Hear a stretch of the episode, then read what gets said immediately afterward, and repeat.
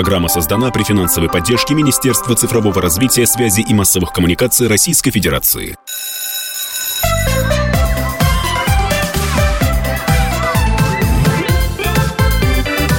Родительский вопрос.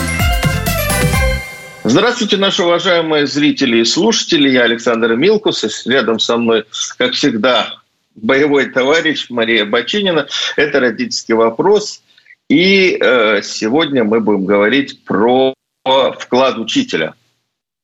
Вклад учителя в прямом и в переносном смысле, потому что вот в эти выходные завершается конкурс, необычный конкурс, э, уже он идет второй год, это конкурс для учителей частных, то есть не государственных школ, и называется он «Вклад учителя». А, и у нас сегодня на связи с нами э, Александр Кузьмин, сооснователь этого конкурса, директор школы «Новый взгляд».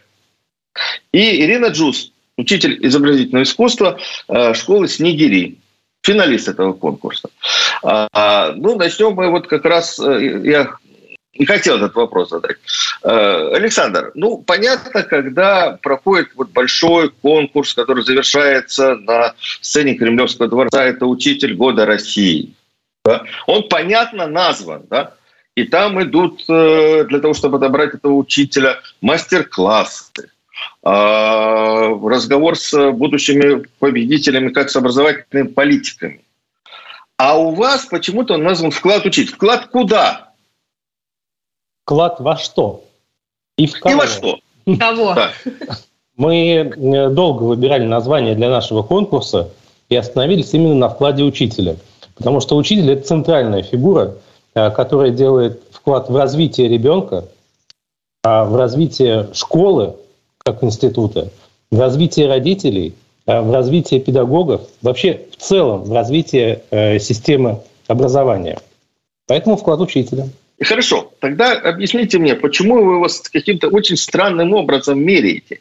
Вот э, финалисты этого конкурса, э, они не дают мастер-классы, они не рассказывают про свои методики. И вообще финал проходит в зале для стендаперов. До финала мы очень тщательно все измеряем. А первый этап э, – это видео представление нашего участника, который рассказывает о себе, о своей школе, уже на этом этапе многое э, замеряется. Э, и умение говорить, и умение создать историю, и умение представить своих учеников. А следующий этап это написание сценария образовательного события. Э, это, собственно, методическая работа. Здесь мы э, проверяем методическое мастерство учителя. Э, как он может выстроить процесс, какие инструменты позволяющие измерить эффективность этого события он выбирает, как он проводит сам, саму оценку и так далее. А что такое образовательное событие? Это урок? Образовательное событие – это явление, это совместная жизнедеятельность взрослых и детей, нацеленная на достижение определенных образовательных результатов, которые мы перед собой поставим. Урок может быть образовательным событием только если он будет выстроен в определенной логике. Экскурсия может быть образовательным событием, перемена может быть образовательным событием. Главное, чтобы это было событие взрослых и детей. Детей младших, детей старших. Э, вот такой формат, который стоит в виду других форматов, проектов, образовательных э, путешествий, мастер-классов, тренингов и так далее. А следующий этап – это, собственно, проведение образовательного события по сценарию другого участника. Вот э, в этом э, вся фишка. Э, участники должны, будут, а, должны адаптировать э, полученные э, сценарии образовательных событий под свои реалии, под реалии своей школы. И здесь как раз учитель раскрывается и как организатор, и как интегратор, э, и как человек творческий. И в финале Э, мы э, предлагаем традиционное испытание. Это стендап учительский. И еще одно задание, которое каждый год меняется. В этом году участники проводили уроки. Стендап – это что подразумевает под собой? Вот стоит учитель у микрофона, и мы, э, испорченные юмористическим стендапом, конечно же, ждем шуток. А у вас на самом деле что должно быть? Стендап – это определенный жанр. Да? На протяжении там, 5, 7, 10 минут Учитель выступает на какую-то тему. В основании его выступления лежит проблема или несколько проблем, которые он пытается раскрыть нетривиальным способом и обязательно с чувством юмора. Как интересно. Может быть, Ирина пример переведет? Учителя может волновать масса а, проблем. Например, взаимоотношения с родителями. Он фокусируется на этой теме и начинает ее раскручивать по спирали, приводя разные примеры, а, вставляя какие-то шутки, какие-то колкости, может быть. Ну, чтобы это было неформально да. и не, конечно, не напрягало, конечно. что это не драматизировать, а как бы да. с легкостью, но проблема должна быть решена. А вот Ирина, все-таки участник, ну, можно понимание э, нашей прекрасной гости вот э, этой части? Да, э, в стендапе у нас брались проблемы, которые касаются непосредственно нас. Одна из проблем, которую я взяла как учитель изобразительного искусства, это то, что у меня постоянно пачкается одежда. У меня не проходит ни одного урока, чтобы я была чистая. Мои дети, особенно я больше преподаю в начальных классах, и это такой возраст, когда они еще порой не до конца могут контролировать свои действия, и каждый раз я вся в краске. Это вот одна, один из примеров того, что я рассказывала на выступлении, и мне показалось, что это удалось передать через юмор, через шутки и через историю, которую я рассказала. Вот то, что говорил сейчас Александр и сказала Ирина, меня наводит на мысль о том, что э, требования к учителю частной школы совсем другие. Вот, Александр, вы, я знаю, много лет возглавляли знаменитый Горчаковский лицей под Питером. Да? Значит ли это, что учителя частной школы, они принципиально, вот с вашей точки зрения, должны быть другими? Вот у вас абсолютно другие требования. Я не очень себе представляю, как на официальном конкурсе «Учитель года России» э, учитель изобразительного искусства э, на финале будет рассказывать, что э, ей надо после каждого урока стирать одежду. Жюри не поймет. Извините, смех на уроке. Я не думаю, что учителя э, частных школ и государственных школ чем-то сильно отличаются. Сейчас я веду набор э, в новую школу учителей из государственных школ. Это такие же профессионалы, как и в частных школах. Но, может быть, к учителям частных школ э, предъявляются более конкретные требования с точки зрения образа этой частной школы. Если школа создается как сообщество, например, то обязательно к учителю предъявляется такое требование, как э, социальный капитал. А наличие профессиональных связей, наличие связей в сообществе, умение выстраивать эти связи и с детьми, и с родителями, и с местными жителями э, и так далее. А если школа развивается как школа предпринимательских навыков, обязательно будут предъявляться к учителю требования, э, связанные с предпринимательским капиталом умение выступить с инициативой, реализовать эту инициативу, умение предложить нестандартные идеи. А, может быть, учителя а, частных школ, они э, более свободны. Но на самом деле я знаю очень много а, учителей государственных школ, которые э, творчески свободны, профессионально свободны. Поэтому я не могу сказать, что есть какие-то серьезные отличия между учителями государственных и частных школ. Слушайте, ну я вот честно э, очень сомневаюсь, что при наборе в муниципальную школу э, хоть кому-то из директоров э, придет в голову поинтересоваться учителем его коммуникационными навыками, умением работать в команде, в сообществе. Все-таки вот вы их не назвали, да, мы понимаем, что главное требование к учителю, которого мы приглашаем в школу, это все-таки знание предмета. Это да, это да. Но главный профессиональный навык это э, коммуникация, навык коммуникации. Ирина, а вот где вас вот этому учат? Вот вы э, финалист конкурса, значит, у вас есть эти навыки. В педагогическом вузе этому не учат. Или учат теперь? Я вуз закончила уже давно.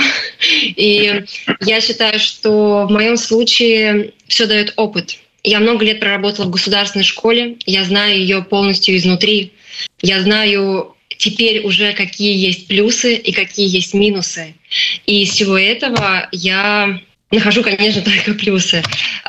Не стоит забывать, что я учусь, и я не только обучаю своих детей, но я и сама учусь и развиваюсь. И из каждой точки я беру что-то и в себя впитываю. Таким образом я становлюсь лучше.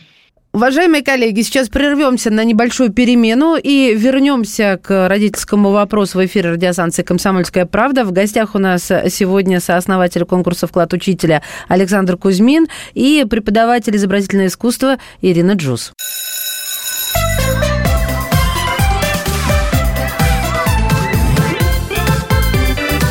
Родительский вопрос.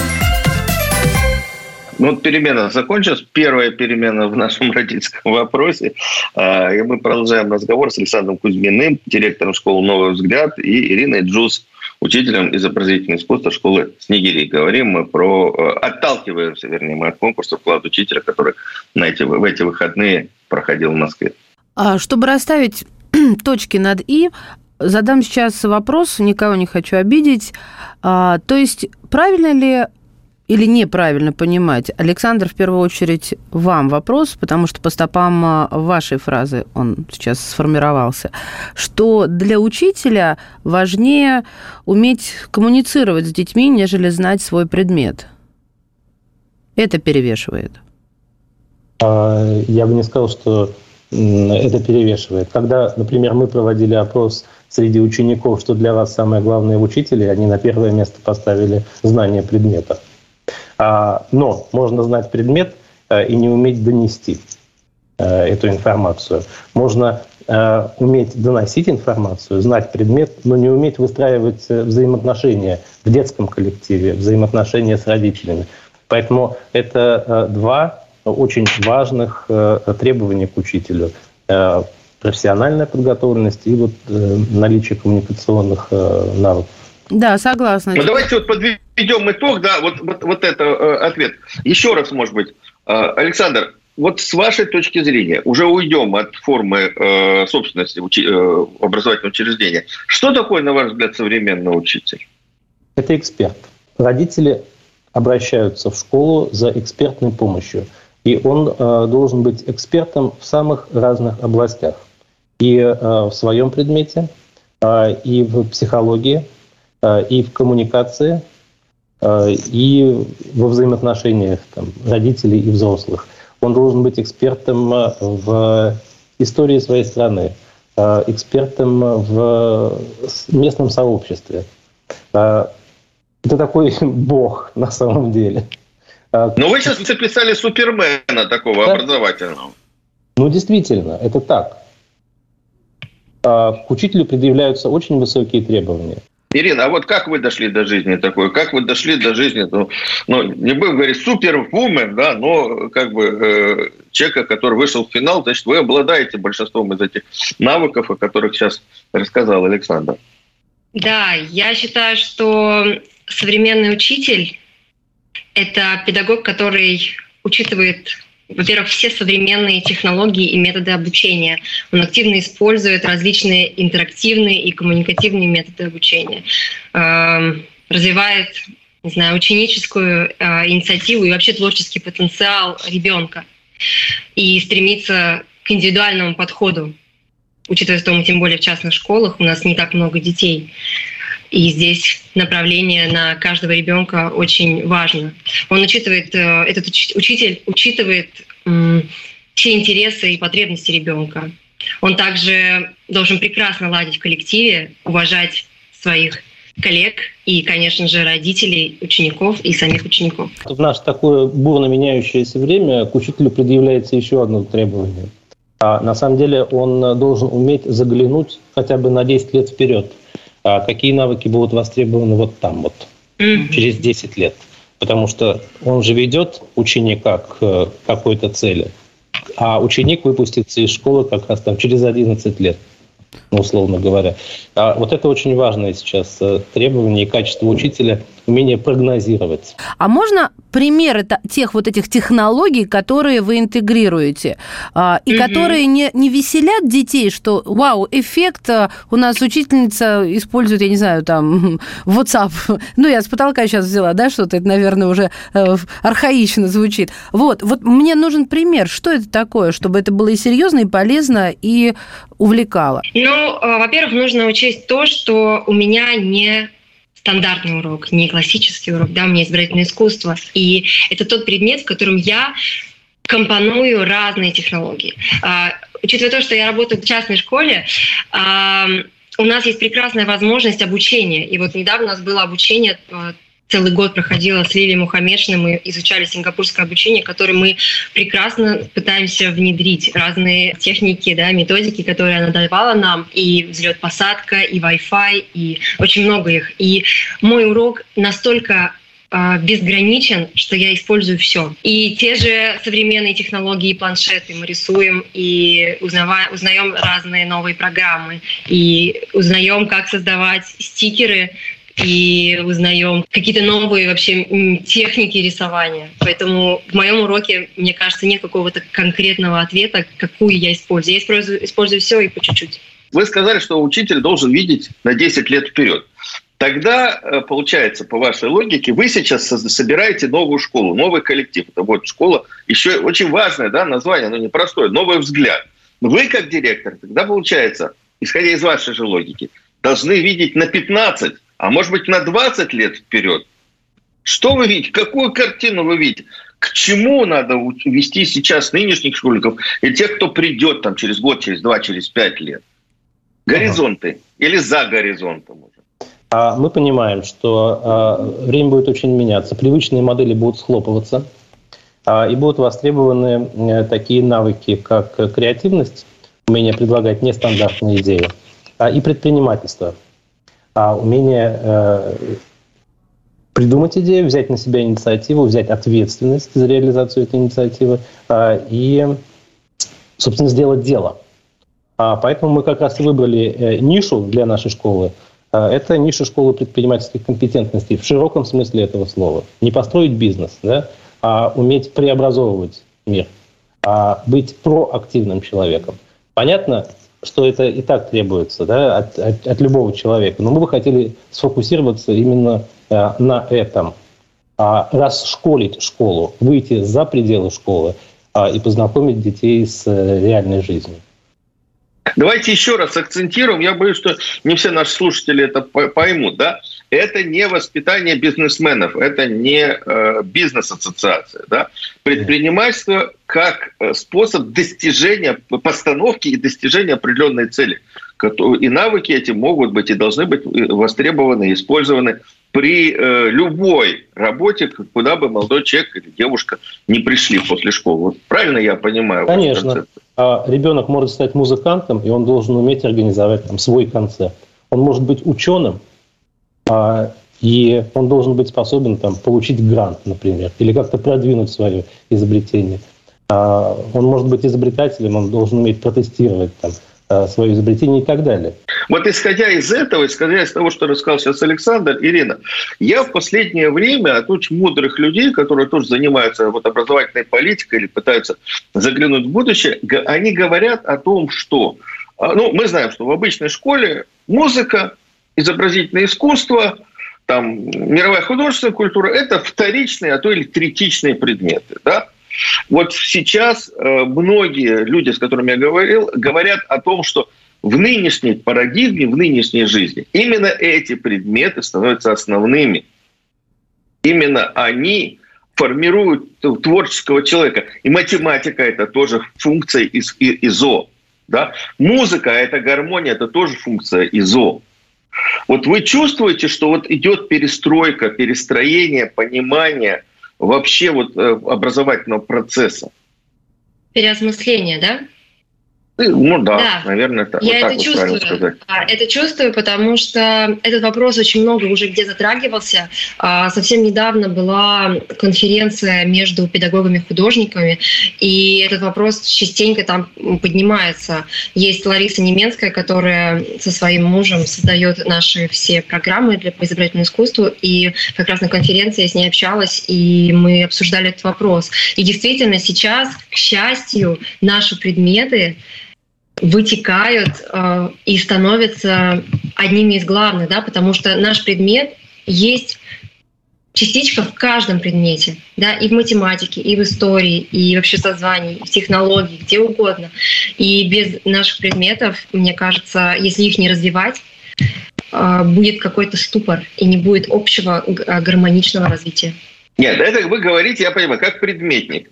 А вот да. администраторы, с кем вы работаете, это понимают, вам дают жизнь? Или, ну, Нет. знаете, вот как в государственной угу. школе, первые да. уроки, которые отменяются, это уроки ИЗО, музыки и так далее. Вот музыку можно отменить, математику нельзя. Я поняла вопрос, да. А, я хочу сказать, что во-первых, в государственной школе, а, к сожалению или к счастью, такие уроки у нас не отменялись, да, потому что все-таки это общеобразовательная программа. И я лично от себя хочу сказать, что здесь уже, мне кажется, зависит от того, как поставить себя педагог. Потому что в частной школе я очень борюсь за свой предмет. Я очень его отстаиваю и не разрешаю, чтобы с моих предметов снимали.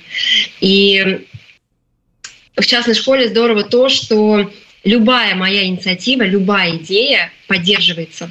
Что бы я ни придумывала, моя э, прекрасная администрация всегда на моей стороне говорит, реализуй все, мы поможем. И это большой плюс частных школ, нежели от государственных. А родители понимают вот эти все, э, я не знаю, фантазии и воплощения он их? Конечно, когда они видят, когда их ученики побеждают МОЖ, побеждают различные всероссийские олимпиады. Уходим на небольшие новости, дорогие слушатели и уважаемые зрители. Это «Родительский вопрос» Александр Милкус, Мария Баченина. А в гостях сегодня принимаем сооснователя конкурса «Вклад учителя», директора школы «Новый взгляд» Александр Кузьмин в «Родительском вопросе», а также учитель изобразительного искусства из частной школы «Снегири» Ирина Джуз.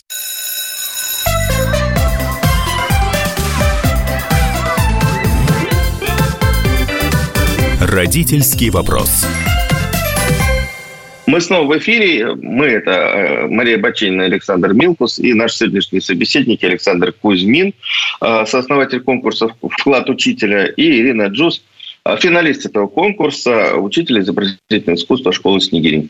Когда мои дети учились, к нам в девятом классе пришло несколько ребят из негосударственных образовательных учреждений, частных школ. Почему они пришли? Родители привели их, потому что они недовольны были качеством обучения в частной школе.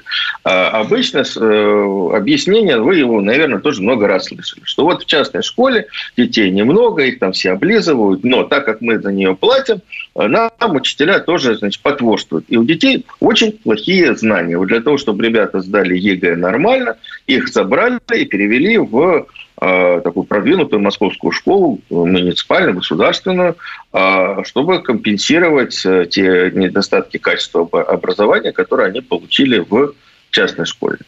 Вы тоже, наверное, сталкивались вот с э, такими формулировками? Если честно, те, кто у нас, э, к нам, например, приходили из государственных школ, или даже из нашей школы уходили в государственную, таких случаев пока не было. Александр, а вы? Ну, наверняка слышали ну, смотрите, такие истории. Может быть, опыта побольше, да, и у нас просто пока не было. Это скорее стереотипы, да, а, э, такие стереотипные суждения. А когда к нам приходят родители, я провожу собеседование со всеми родителями, а, и задаем вопрос, а, каковы ваши ожидания от школы? И первое, что они говорят, это образовательные результаты – мы относимся э, к этому очень внимательно. Мы должны обеспечить достижение а, образовательных результатов не только предметных, но и медпредметных и личностных. И тут я вот э, хотел бы э, вернуться к тому разговору о значении уроков изобразительного искусства, музыки и так далее. Они чрезвычайно важны, потому что они развивают воображение, фантазию, насмотренность, начитанность, а, а в конечном счете это приводит э, к развитию навыков и творчества, и креативности, и к широкому кругозору. А не будет ребенок успешный, если у него узкий кругозор. Поэтому образовательные результаты, они наше все. Это, это э, наша цель, к которой мы идем. Хорошо, а скажите мне тогда, вот у нас э, э продолжаем линию со стереотипами. А, во многом э, понимание учитель музыки это такой или дядечка с баяном, или э, э, девушка, которая не устроилась после консерватории концертмейстером, вот она плохо настроенная пианино мучит вместе с детьми, и они поют хором песни. А где вы берете специалистов, которые бы не соответствовали этому образу. Есть ли такие? Их множество. Это, это люди творческие. Вот у нас, например, учитель музыки э, ведет свой предмет в формате музыкального театра. Это люди, которые вот, э, способны предложить такие нестандартные форматы. И это здорово. Даже интересно, а как это э, за один театр? урок успеть вот такое? Не-не-не. Они на протяжении э, уроков, осваивая программу, да, они идут по программе, они готовят музыкальный спектакль. Mm. И все, чему они научились, они потом воплощают в своем музыкальном э, спектакле. Понятно. Кто мешает учителям так поступать? Никто. Ну, наверное, дети иногда. Нет, нет, нет. Дети, они открыты к подобного рода форматам. Таким Ирина, а что вы закончили и как вас в школу-то занесло? Молодая, красивая женщина, художник, и тут, значит, водятся с малышами, которые пачкают ей одежду. Мой путь на самом, был, на самом деле был очень долгий. Я не знаю, нужно ли его полностью рассказывать или нет. Скажу кратко, что когда у меня в средней школе стал выбор, куда поступать в Строгановку или в педагогический, а, мне меня родители попросили сидеть с племянником, и что я еще могу с ним делать, как не рисовать. И, естественно, я начала с ним рисовать и поняла, что мне безумно нравится его вверх обучать, и взаимодействовать с ребенком. И когда нужно было поступать, я никому не сказала и поступила в педагогический вместо Строгановки. И в итоге я отучилась в Московском педагогическом государственном университете. После а, я улетела на год в Китай, отучилась там, изучила китайскую живопись, вернулась и поступила в высшую школу экономики и закончила школу дизайна, но не просто а, направление э, там графический дизайн или что, и что-то еще, а именно педагогическую магистратуру, а, современное преподавание дизайна в школе. И мне очень нравится, я люблю детей, мне, мне очень комфортно. И вот мне часто задают вопрос о том, как вообще мне работа. И я не чувствую, что это для меня работа. Мне настолько все это комфортно, мне настолько все это нравится, вдохновляет, что я просто прихожу и занимаюсь классным каким-то делом, обучаю, кому-то помогаю, даю знания. Вот. Получается ли так, что весь секрет в том, чтобы любить детей? Это одна из составляющих. Учитель может не любить детей, детей и не ну, любить детей. Нет, ну может он к ним относиться спокойно, да, то есть вот не, не любить, а просто относиться вот как вот взрослые люди друг к другу. Мы же не обязаны друг друга любить. Ну, социально, я не знаю, адекватно, с уважением, но без всяческих там чувств теплоты. Я, я скажу со своей точки зрения, да, что я бы не смогла. Потому что для меня это все-таки дети, это вдохновение. А объясню почему. Потому что какой бы проект я им бы не предложила, они всегда вот своим каким-то детским воображением, мозгом дадут свои какие-то альтернативные идеи, до которых я бы, возможно, даже бы никогда не додумалась. И это настолько круто. Вот даже когда мы сейчас создавали и реализовывали образовательное событие, а, мне прислали сценарий, и там вообще вот ну, ничего сверхъестественного не было. Но мне дети, когда я начала рассказывать вообще сценарий, дети начали накидывать идеи, как это можно все реализовать. И я такой думаю, класс, вы просто гениальны, это так круто, давайте это все реализовывать. И благодаря этому у нас получился достаточно масштабный, классный, перспективный продукт. А мне вот очень близко вот идея про развитие детей и их э, навыков естественно-научных через э, музыку, через э, искусство. А, мы вот дружим с Александром Сайбединовым, директором губернаторского Светлинского лицея в Томской области.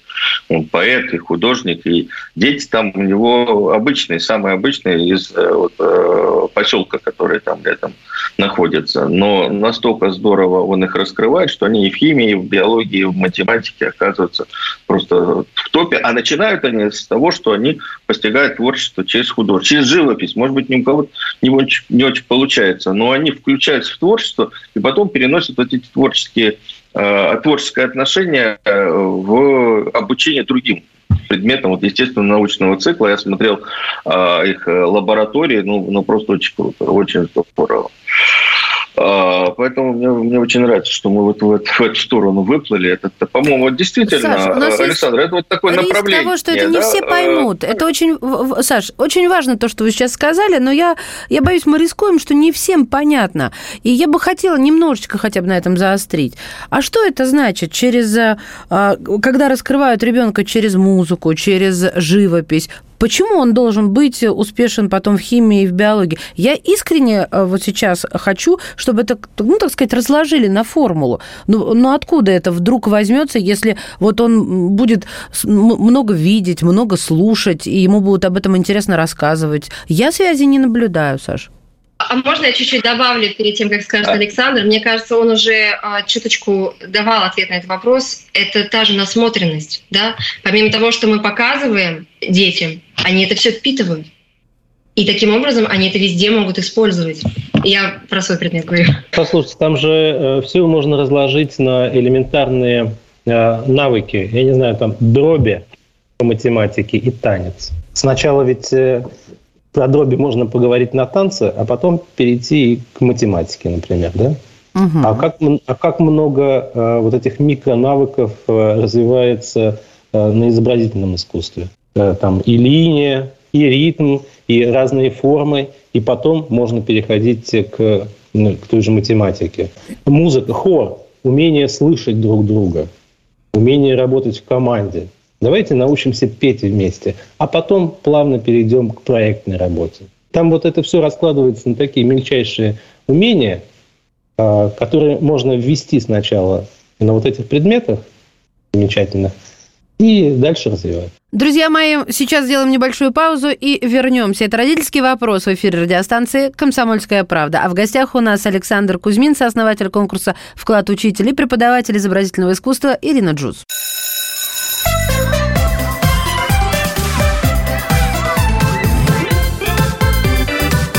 Родительский вопрос. А теперь последняя часть нашего разговора. Я Александр Милкус, Мария Бачейна. Разговора нашего, я имею в виду, с Марией. А, с Александром Кузьминым, сооснователем конкурса «Вклад учителя» и Ириной Джуз, преподавателем изобразительного искусства школы «Снегири». Я хотел бы вернуться к выбору учителя.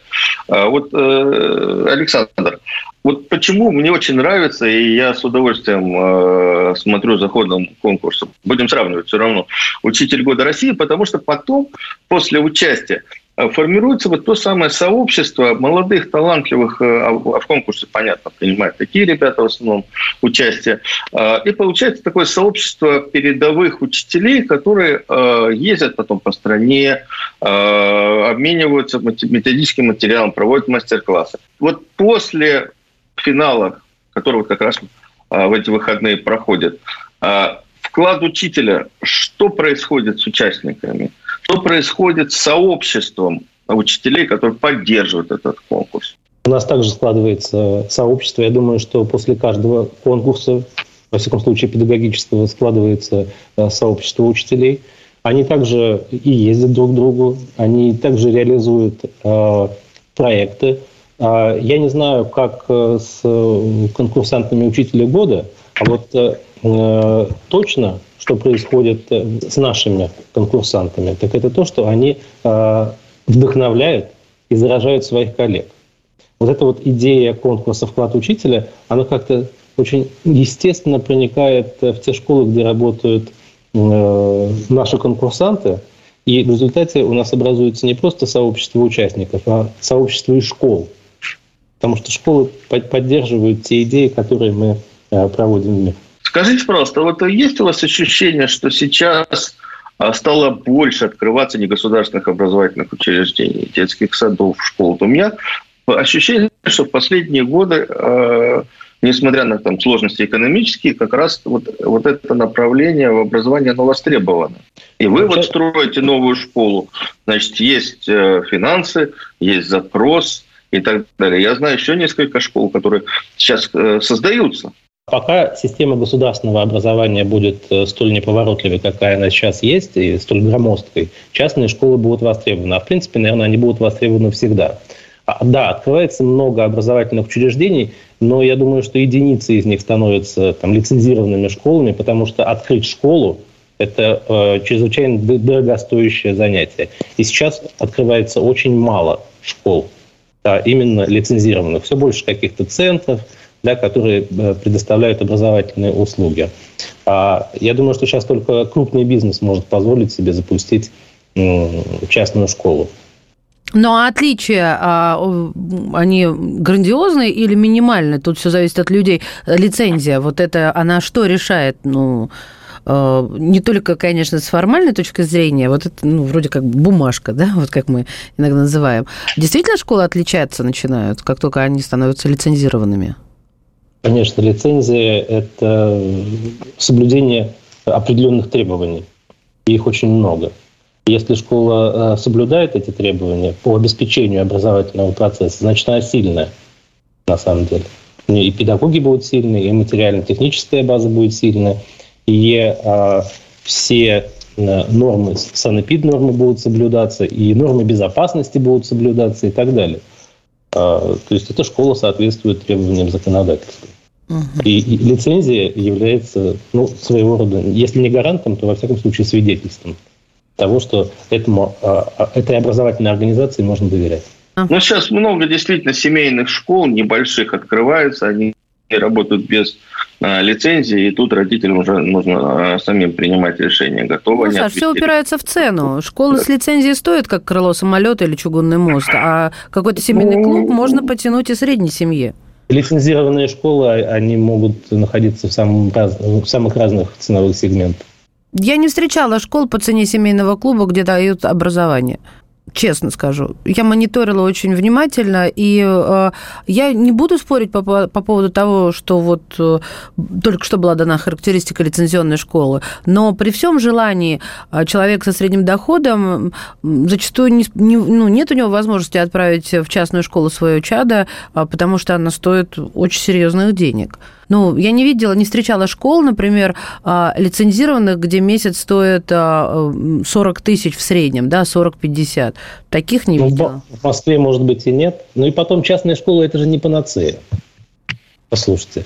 Сейчас а, так много разных форматов. Можно учиться успешно и в государственной школе, и в частной, и на семейном обучении. Тут главный момент заключается в том, чтобы родители помнили, что именно они несут ответственность за образование и воспитание своего ребенка. Именно они должны вести своего ребенка на протяжении этих 11 лет, а школа лишь будет помогать. Понятно, что это всегда так было. Э, негосударственные учебные учреждения, они более подвижны они э, больше готовы на эксперимент, они больше готовы на, на какие-то такие шаги, которые потом подхватывает, естественно, государственная школа. То есть это такой авангард, э, и, в общем-то, э, именно таких родители выбирают такие школы как раз потому, что, может быть, далеко не все дети могут учиться в, в массовых школах, я бы так сказал. Можно вопрос? Это все понятно. Александр, вот у меня к вам вопрос. Вот вы сказали в самом начале нашей встречи, что сейчас набираете учителей и ищете их в государственных школах, ну, для какой-то новой школы, которая открывается. А это сложно или в большинстве своем просто мы, родители, не можем разглядеть в учителе вот тот бриллиант, а, или он замордован системой, или же все-таки это действительно очень сложно найти в обычной, э, в, в череде обычных школ вот того, кто вам нужен? Несложно, эти люди э, сами приходят, и пока приходят только люди, замордованные системой, как вы сказали. Угу. Они, они устали работать в государственной школе. Они талантливые, они очень любят детей, они действительно любят детей, но они устали. Они хотят творчества. Учитель – это творческая профессия. Я, да, с этим согласна абсолютно. Ну, то есть вот... Подождите, вот я хотел уточнить. Э, Маш, ты вот сейчас сказал, замордован – это бюрократическая нагрузка. Бюрократическая или все-таки большая нагрузка по часам? Не только, э, может быть, бюрократическая нагрузка сейчас невелика, но когда у тебя в классе 37 человек, это тяжело, и, тем более, если там класс маленький. А, когда у тебя большая нагрузка, там, не знаю, 27 уроков в неделю, это большая нагрузка для учителя. Он не может качественно работать. Это тоже приводит к своеобразной замордованности. Когда от тебя требуют бесконечное участие в каких-то конкурсах, олимпиадах и так далее – от, потому что от этого зависит KPI школы. Это тоже приводит к замордованности и так далее. А, я почему задала этот вопрос? Потому что мы, родители э, детей, которые учатся в государственных школах, очень часто, конечно же, придираемся к учителям, но это я говорю такое коллективное, мы собирательное, потому что у меня много знакомых, у которых вот такие дети. И, а я иногда думаю, почему же я слышу все время вот больше негатива, чем позитива? А, и вспоминаю ответ своей мамы, у которой, у которой я задала еще будучи школьницей, почему вот такие уроки, как открытый урок, нельзя проводить всегда. И она мне объяснила, что ну, это невозможно, потому что все остальное тогда не будет успеваться делать. Да, а вот в частности... Ну, ты только скажи, что у тебя мама учитель. У меня мама учитель истории и педагогики, да, да, да, да, да, ветеран труда. Ну, правда, сейчас она, что удивительно, кстати, вот сейчас очень сложно ей преподавать, помогать с историей моему старшему сыну. Только я это способна делать. И я сразу вспоминаю, что Ирина сказала, да, быть достаточно современным и более чем современным, да, то есть немножечко опережать детей, потому что, ну, вот очень сложно вот найти вот это вот шестеренки клинит. Да. Слушайте, у меня остались какие-то светлые ощущения, и, Саша, спасибо большое, что вот вы подали эту идею э, пройтись, так сказать, мы вот государственную государственную школу, но мне всегда была интересна и частная сторона нашего образования детского для детей. Спасибо вам большое, коллеги от всего сердца, да, и чтобы вот этот конкурс долго жил и развивался. Да, удачи конкурсу, выбор учителя. Вклад учителя, спасибо. Вклад, вклад учителя, да. Мы тоже готовы какой-то свой вклад нести в развитие учителей, по крайней мере, скромный вклад в наши программы. А, спасибо большое. Сегодня у нас... Да, да, еще, э, вы знаете, одна маленькая деталь. Э, Александр, Ирина, а, а вот результаты этого конкурса, то есть вот сами стендапы, э, там, образовательные события, они где-то будут выложены. Можно будет их посмотреть просто коллегам из других школ, и не государственных, а государственных. Стендапы, да. Материалы образовательных событий, они доступны членам нашего сообщества. Я хочу сказать э, в сторону своего образовательного события, что э, наш продукт, который мы реализовали, можно увидеть в Третьяковской галерее, в музее Царицына. Ого. Мы, да, и за что я, про что я говорила, что он настолько стал масштабным, что мы заключили сотрудничество со множеством уже музеев, которые уже вникли в, наш, э, в нашу карту. Я просто рассказ об образовательных событиях это еще отдельная встреча, поэтому, если что, вы можете ознакомиться на странице ВКонтакте у меня. А, так да, а, о нашем событии можно узнать в разных точках нашего города. Ищите в, э, сайт «Вклад учителя» и там смотрите интересные э, образовательные уроки, события и стендапы от учителей. У нас в гостях сегодня был сооснователь конкурса «Вклад учителя», директор школы «Новый взгляд» Александр Кузьмин, а также учитель изобразительного искусства Ирина Джус из частной школы «Снегири». Спасибо вам огромное и успехов. Родительский вопрос. Программа создана при финансовой поддержке Министерства цифрового развития, связи и массовых коммуникаций Российской Федерации.